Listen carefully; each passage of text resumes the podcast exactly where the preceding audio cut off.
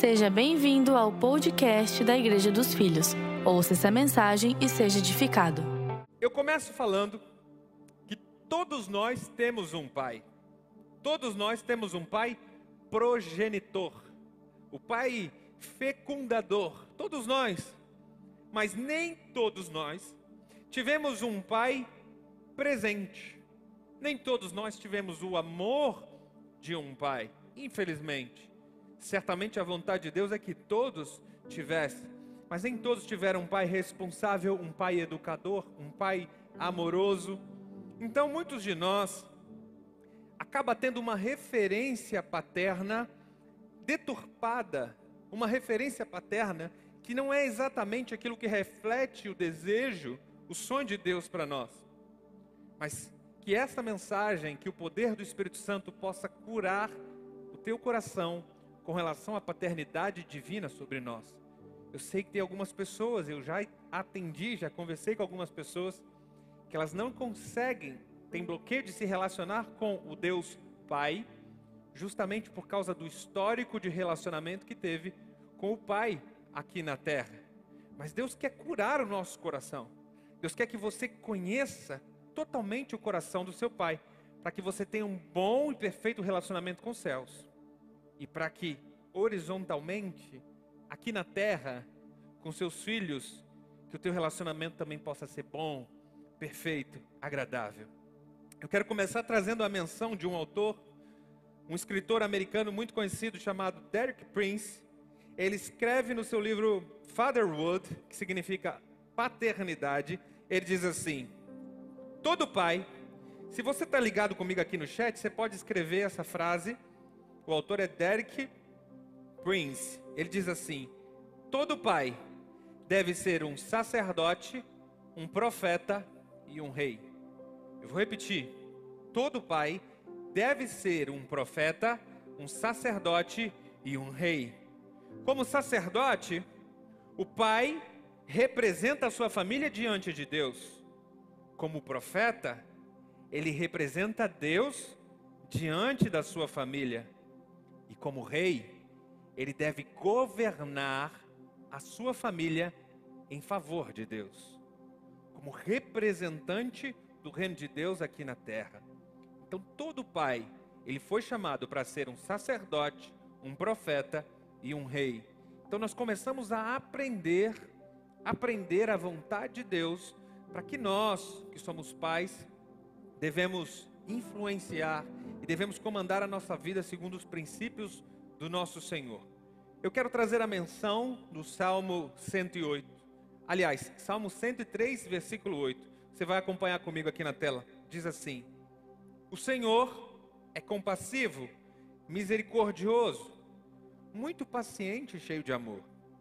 Ele não acusa sem cessar nem fica ressentido para sempre. Ele não nos trata conforme os nossos pecados. Preste atenção nisso aqui. Nem retribui conforme as nossas iniquidades. Pois, como os céus se elevam acima da terra, assim é grande o seu amor para com os que o temem.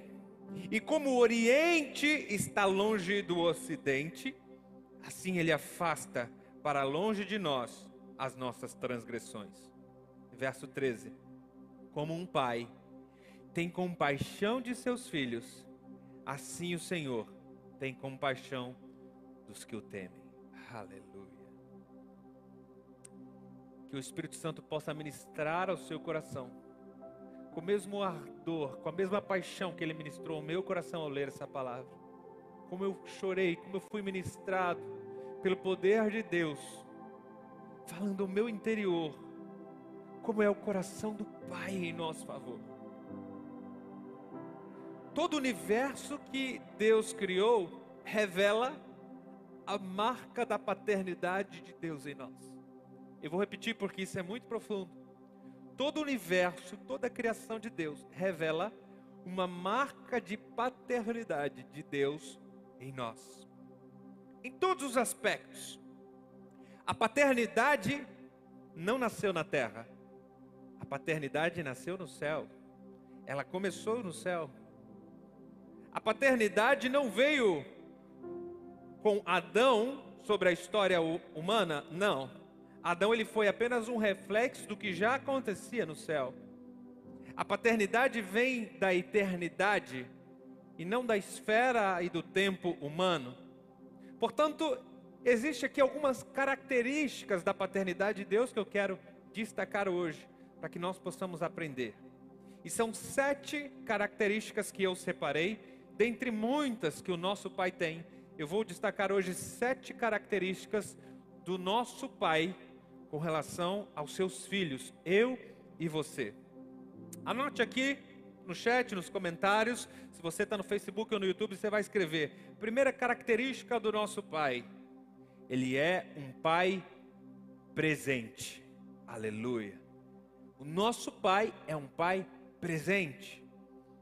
Sabe que Jesus, quando veio à Terra, ele veio restaurar o relacionamento do homem com os céus. Os judeus se relacionavam com o Senhor, chamando de Iavé, é um nome impronunciável, porque eles não se sentiam dignos de dizer o nome de Deus.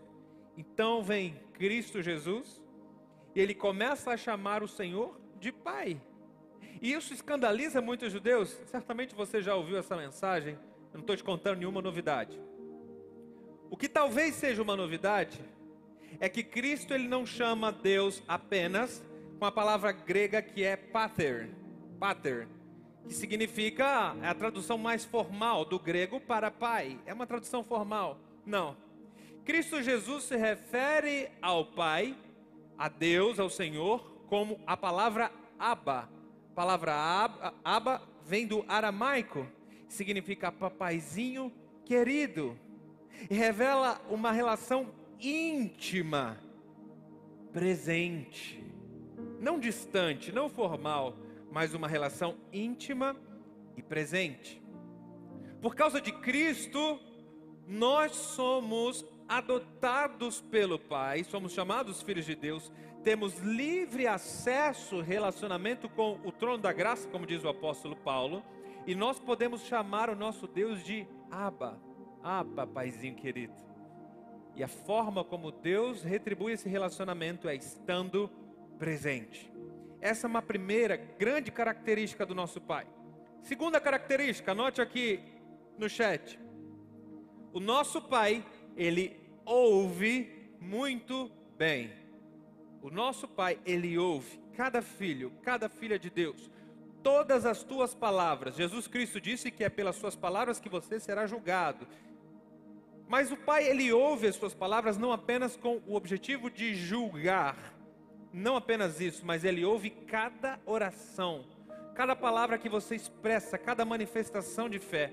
Olha, o Pai te conhece como ninguém. Certamente o Pai te conhece mais do que você você mesmo se conhece. A essência do nosso Pai é ouvir, é escutar com atenção. E o nosso Pai, ele permite que os seus filhos, eu e você, se expresse livremente. Ele não tem problema com questionamento, com perguntar. Se você está perguntando com o objetivo de aprender, de querer entender, pai, não tem problema nenhum em ouvir as suas perguntas. E você sabe que aqui na Terra, quando você tem que lidar com adolescentes problemáticos, adolescentes delinquentes, adolescentes que às vezes cometem crime, que cometem abusos na escola, Geralmente, as autoridades que lidam com esse tipo de adolescentes, os conselheiros, os tutores, os monitores, eles percebem que existe uma queixa muito comum em quase todos os adolescentes que se rebelam, que se revoltam. Sabe qual é a queixa desse adolescente? Ele diz assim: O meu pai não me ouve. Talvez você já tenha escutado isso do seu filho. E a palavra agora está te confrontando. A palavra está te exortando, porque o nosso Pai ele disciplina os filhos pela sua palavra. Sim. Talvez você tenha já escutado isso do seu filho adolescente, do seu filho jovem. O meu pai não me ouve. Essa é uma queixa comum. Nós precisamos aprender com o nosso Pai celestial, que ouve o filho muito bem.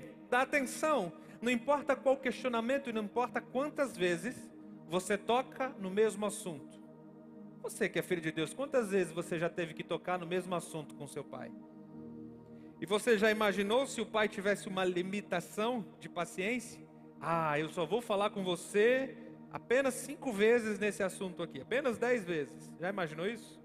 Não, essa não é a característica do nosso pai. O pai, ele te escuta muito bem e não apenas isso, ele te ouve e ele te responde. Aleluia. Ele te responde aquilo que você necessita ouvir. Verdadeiramente necessita, não aquilo que você quer ouvir. Muitas vezes o pai não responde o que você quer ouvir, mas ele responde o que você necessita. E aprenda um pouquinho comigo. O silêncio de Deus também é uma resposta. Talvez você diga assim, pastor, eu estou orando há tanto tempo e eu sinto que Deus está em silêncio. O silêncio de Deus também é uma resposta. Deus está te ensinando, não faça nada. Fique quietinho. Não se mova. O silêncio de Deus é sim uma grande resposta. Vamos seguir. Terceira característica do nosso Pai Celestial. Escreva aqui embaixo. Terceira característica é: o nosso Pai é equilibrado. O que eu quero dizer com isso? É que o Pai ele é igualitário. O nosso Pai ele não é parcial, pelo contrário, o nosso Pai ele é imparcial ele não faz distinção de filhos. Entende o que eu estou falando? É muito importante. Para algumas pessoas essa palavra é libertadora. Porque tem gente que acha que o pai ama mais alguns do que outros. Tem gente que acha que o nosso pai ouve a oração do pastor, do presbítero, do diácono, do líder, do ungidão. Aí as pessoas fazem fila para receber a oração de um homem, sendo que o pai ouve todos os filhos de forma idêntica, igual. Ele não faz acepção de pessoas. Deixa eu falar algo no seu coração: o pai não tem filhos preferidos, não. Ele tem filhos íntimos. Preferidos, não. A mesma atenção que ele dá para mim, ele dá para você, ele dá para o seu pai, para sua mãe, para qualquer pessoa que está na sua casa a mesma atenção. Agora, tem pessoas que escolhem o coração do pai para se reclinar. Tem gente que gosta de ouvir o que Deus está falando. Então ele acaba se tornando mais íntimo. Tem pessoas que só querem frequentar a casa do pai uma vez por semana. Não, só domingo tá bom. Entende o que eu estou falando? Entende? Tem gente que gosta só daquele almoço de domingo na casa do papai. Ele não quer ter um relacionamento diário. Ele não quer ter muita intimidade. Ele não quer ouvir muito bem o pai. E às vezes essas pessoas acham erroneamente que Deus tem alguns preferidos. Não. Deus tem alguns íntimos. As pessoas que querem se relacionar com Ele todos os dias, que querem ouvir seu coração bem de perto. Como João. João era um discípulo íntimo. Nosso Pai ele é igualitário, ele é equilibrado. Aleluia. Quarta característica do nosso Pai, escreve aqui embaixo no chat. O nosso Pai lança destino. O nosso Pai ele lança destino. E eu trago a menção aqui o Salmo 127, versículo 3, que diz assim: Os filhos são herança do Senhor, uma recompensa que ele dá como flechas na mão do guerreiro são os filhos nascidos na juventude. Aleluia. Os filhos são como flechas na mão de um pai. Assim como nós, filhos, somos flechas na mão do nosso Senhor, o seu filho aqui na terra, ele também é como uma flecha na sua mão. O pai lança destino profético para o filho. antes da minha esposa engravidar, eu já, eu já declarava algumas palavras sobre a vida dos meus filhos. Antes dela engravidar, isso mesmo que você está ouvindo. Depois que ela engravidou, todo dia, ela testemunha, todo dia eu colocava a mão sobre a barriga dela e declarava: Meu filho será isso, meu filho será isso, meu filho será isso. Eu declarava, eu declarava. E todas as noites que eu faço meus filhos dormir, todas as noites, eu declaro o destino profético deles. Eu trago aqui na terra aquilo que o Senhor já liberou dos céus. O Pai lança destino aos seus filhos. Aprenda com a palavra de Deus, guarde isso no seu coração. Nós somos como flechas, nós somos como flechas na mão de Deus. E qual é o destino final, a estação final de todo filho de Deus? O reino de Deus, o governo de Cristo sobre a terra. Por isso, Jesus disse em Lucas, no capítulo 22, 29, ele diz assim: Eu vos destino o reino como meu Pai me destinou. Deixa eu te dizer algo, talvez você não saiba disso. Antes da fundação do mundo, o Senhor já tinha destinado o reino, o governo sobre os seus filhos aqui na terra. A terra é a herança dos filhos. E Deus destinou o seu poderoso reino, o governo equilibrado, sábio e justo, para o filho, a filha de Deus, que recebem de graça aquilo que o Senhor tem destinado. A herança do pai não é porque o filho fez nada por merecer. Esqueça isso. Herança é porque você tem DNA. Não é porque você foi bonzinho, teve um bom comportamento. Herança é porque você tem DNA. O DNA de Cristo está em você. O sangue que foi vertido naquela cruz é o sangue que corre nas suas veias. Começa a tomar posse da herança que você tem em Cristo Jesus e comece a reinar em vida. Como diz o livro de Romanos, nós filhos de Deus temos que reinar em vida. Aleluia. Aleluia. Escreve aqui no chat, irmão. Eu estou empolgado. Eu estou aqui sentindo a presença de Deus. Eu imagino que você esteja aí na sua casa também. Quinta característica do nosso Pai. O Pai é bom. Aleluia. O Pai é bondoso. Nós lemos, primeiro texto de Salmo 103, versículo 10 diz assim: que ele não trata a nossa vida segundo as nossas transgressões. Ou seja, ele não imputa sobre nós a consequência do pecado, ele não nos trata de acordo com as nossas transgressões. Ou seja, presta atenção: o seu Pai, meu Pai celestial, ele não é um pai rigoroso com um filho que acidentalmente desobedece. O filho que vive pela fé, que é justo, posicionado corretamente através do sangue de Cristo Jesus, o pai não trata com rigor segundo as suas transgressões. Ele não imputa sobre você o peso da sua transgressão, porque Cristo já levou na cruz do Calvário o castigo que era para ser imputado sobre nós, ele levou na cruz, naquele madeiro. E hoje nós temos o reflexo do amor, da bondade de Deus. O Pai é bom. Tudo que vem do Pai é do bom, agradável e perfeito. Entendeu? Escreve aqui. Tudo que vem do Pai é bom, agradável e perfeito. Não pode vir outra coisa do Pai, porque Ele não pode negar a si mesmo.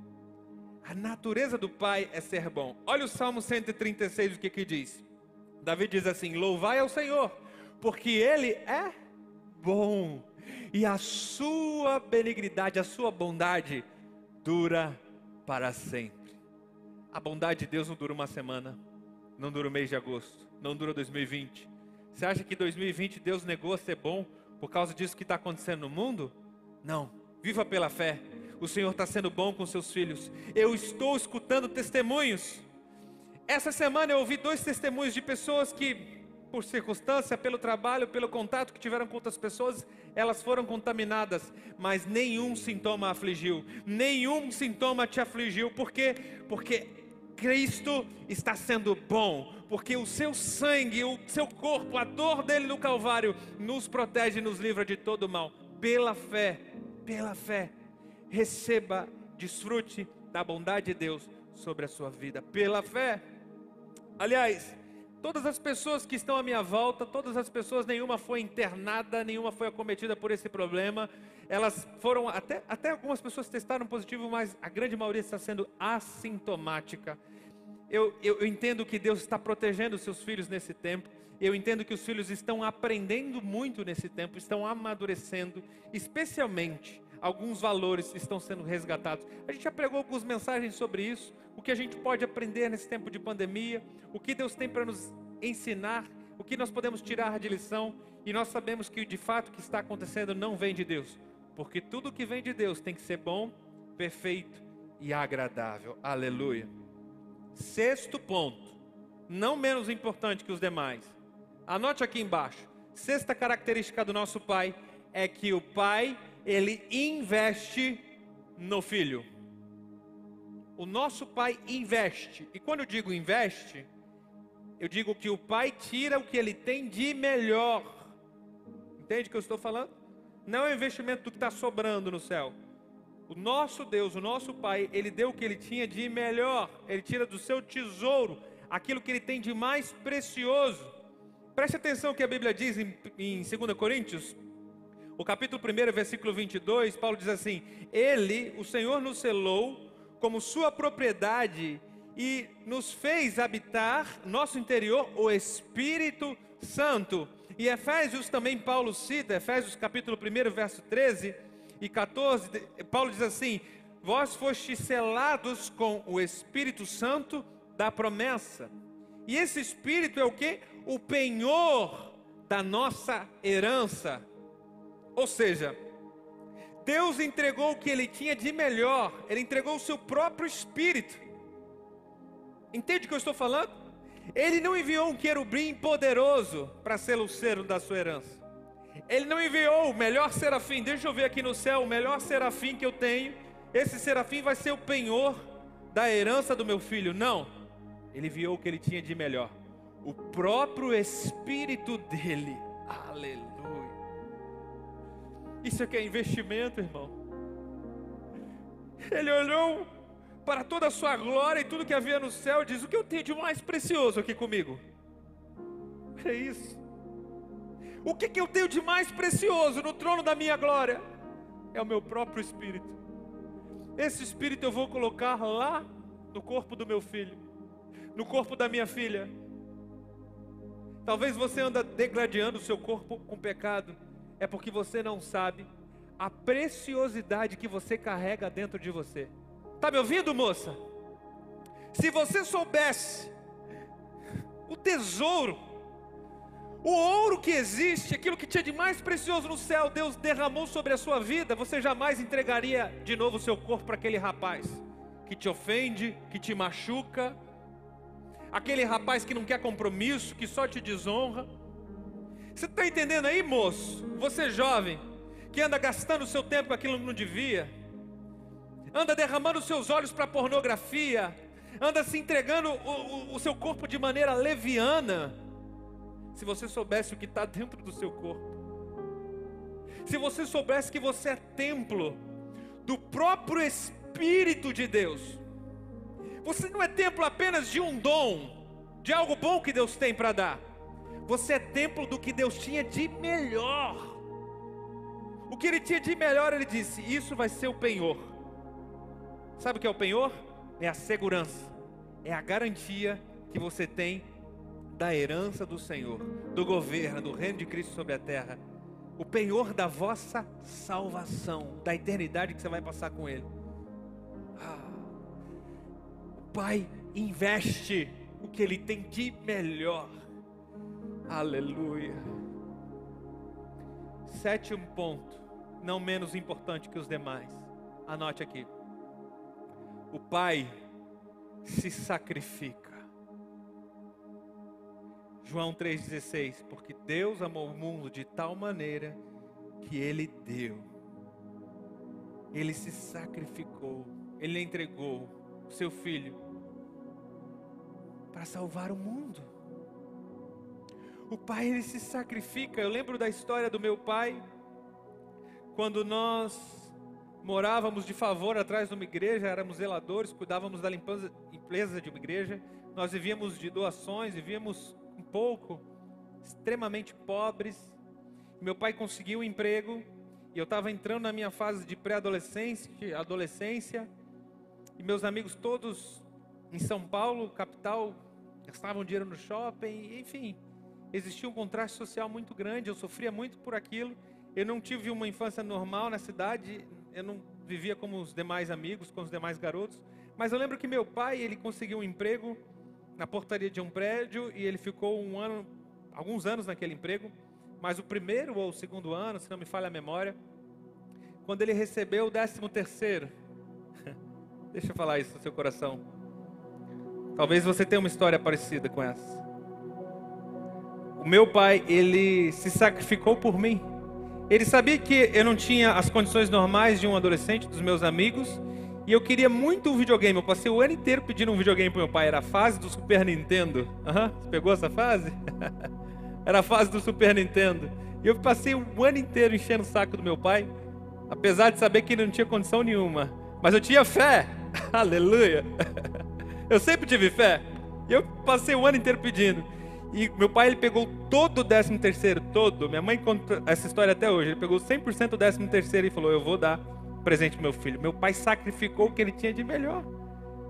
Quanto tempo ele estava sem fazer uma viagem, sem comprar uma roupa para ele, para minha mãe, enfim, ele deu tudo, a graninha que sobrou no nosso orçamento limitado, a graninha que sobrou para agradar o filho. Essa foi uma grande expressão do amor de Deus. Eu olho as escrituras, eu olho o Gênesis. Preste atenção no que eu vou dizer. Eu estou falando sobre o sacrifício que o pai faz para um filho.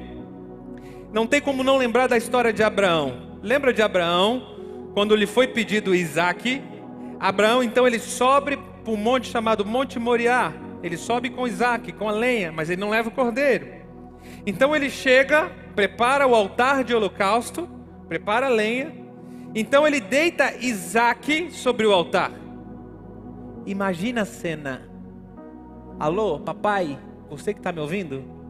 Mamãe, imagina a cena. Ele prepara todo o altar, depois de três dias longos de viagem coloca o filho sobre o altar. Então, quando Abraão ele puxa o cutelo, o facão, para imolar, sacrificar o seu filho, obedecendo a que o Senhor tinha pedido, uma voz brada dos céus, o Senhor grita dos céus. Gênesis 22, 11: O Senhor bradou dos céus e disse: Abraão, Abraão. Abraão disse: Eis-me aqui, Senhor, com o braço estendido, com o cutelo levantado. Então Deus disse: Não estenda a tua mão sobre o moço, e não lhe faça nada, porquanto agora eu sei que você teme a Deus, e você não me negou o teu filho, o teu único filho. Deus mandou Abraão parar na hora. Eu te pergunto, você sabe por quê? Foi Deus que tinha pedido o sacrifício, por que, que Deus ia mandar parar naquela hora? Porque ele se viu em Abraão. Abraão estava sendo um espelho do que Deus havia feito na eternidade. Talvez você nunca tenha ouvido isso antes. Quando Deus me mostrou isso, eu chorei de forma tão intensa, dizendo: Deus, agora eu entendo. Por que, que o Senhor bradou enfaticamente? Por que, que o Senhor gritou dos céus? Por que o Senhor fez Abraão chegar até ali e gritou? Porque quando Abraão estendeu a mão, o Senhor, como um espelho, se viu em Abraão. Entende o que eu estou te falando? Vai comigo para Apocalipse, no capítulo 13. A visão de João, João é levado para a eternidade, onde não existe passado, presente e futuro. Então ele vê o que havia acontecido na eternidade, diz assim: E adoraram-na todos os habitantes da terra, esses cujos nomes não estão escritos no livro da vida, do Cordeiro, que foi morto desde a fundação do mundo. Eu vou repetir só esse trecho final. Coloca aqui para mim de novo embaixo, só o trecho final, preste atenção. O cordeiro que foi morto desde a fundação do mundo. Alguns, algumas versões diz antes da fundação, antes do lançamento do mundo. Nós sabemos que esse cordeiro é Cristo, é óbvio. Agora eu te pergunto: quem imolou o cordeiro? Quem foi? Quem foi que estendeu a mão? Quem foi que estendeu o cutelo e imolou o cordeiro? Será que algum anjo? Será que algum arcanjo? Será que algum querubim seria capaz de imolar o próprio Cristo, que era o cordeiro de Deus? pai imolou o filho. Então, no Moriá, quando Isaac está sobre o altar, Abraão levanta o cutelo para imolar o filho. Deus se vê em Abraão. E ele diz assim: Eu não quero que o meu filho sinta a mesma dor que eu senti. Quando eu tive que sacrificar o cordeiro, quando eu tive que matar o cordeiro, eu não quero que Abraão sinta a mesma dor.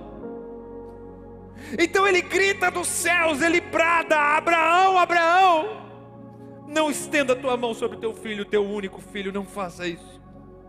Porque eu, na eternidade, já preparei o cordeiro, imolado desde a fundação do mundo. O cordeiro que está registrado em Gênesis, que o Senhor retirou a pele para cobrir a vergonha de Adão e Eva O cordeiro que foi imolado na fundação, desde a fundação do mundo, foi o cordeiro, a pele que Deus usou para proteger, guardar a vergonha, porque o pai não gosta de ver o seu filho envergonhado. E o preço de sangue precisava ser pago, não apenas para te livrar da condenação, não apenas para te redimir, mas para te fazer sentir uma pessoa justa através do cordeiro e sem nenhuma vergonha. Ou seja, o teu passado não pode mais te vergonhar. Aquilo que você fez que o inimigo insiste em te acusar, os teus acusadores, aqueles antigos amigos, parentes, talvez familiares que te acusam, eles não podem mais fazer isso porque o Senhor já te cobriu com a pele do cordeiro. Aleluia. O pai ele se sacrificou porque muito pior do que entregar a vida é ter que matar o próprio filho. Faz sentido isso para você? Para mim faz muito. Eu sou pai. Muito pior do que entregar minha vida, eu entregaria a vida pelos meus filhos. Muito pior do que eu entregar minha vida é eu ter que matar o meu filho por amor de outros filhos. O pai se sacrifica. Abraão, naquele momento, era o espelho do amor de Deus. Por isso nós somos chamados em Gálatas 3:7 de filhos de Abraão. Pela fé nós somos filhos de Abraão. O Pai se viu em Abraão. O Deus Pai se viu em Abraão. Aleluia. Abraão é o pai da fé. Ele foi o espelho porque tudo que acontece nos céus é vontade de Deus que aconteça também na terra. Assim como o reino de Deus é estabelecido nos céus, ele quer que o reino dele se estabeleça aqui na terra. E o que aconteceu na eternidade, o que aconteceu no céu, na hora de se findar aqui na terra, o Senhor disse: pare, porque Ele não queria promover a mesma dor que ele havia sentido, a pior dor de todas, de ter que imolar, sacrificar o próprio filho. Diante de todas essas características, diante de toda a narrativa bíblica do nosso Pai, nós que somos pais aqui na terra devemos aprender com as características de Deus. Eu espero que você tenha sido edificado com essas características, que você possa desfrutar do amor do Pai, começar a olhar os céus e enxergar Deus não como um Deus distante, mas como um Pai amoroso. E você que é papai, eu que sou papai, para nós fica o exemplo da bondade do Pai. Por isso Jesus falou em Mateus 5:48: Sede perfeitos como o Pai Celestial de vocês é perfeito. Seja perfeito, Pai. Perceba que Jesus dá o exemplo de Pai. Homem, seja perfeito, seja um bom Pai. Pega as características do seu Deus, a maneira como ele se relaciona com você, e seja perfeito no amor ao seu filho. Seja perfeito no cuidado, seja perfeito na responsabilidade, seja perfeito na proteção. Seja perfeito ou procure dar o seu melhor. É isso que Cristo nos ensina. Procure dar o seu melhor, seu tempo. Seu filho precisa de um pai que ouve, que dá atenção, que seja bom, que não imputa segundo a desobediência, segundo os pecados e as falhas. Fique ligado conosco. Em breve teremos mais conteúdos para abençoar a sua vida.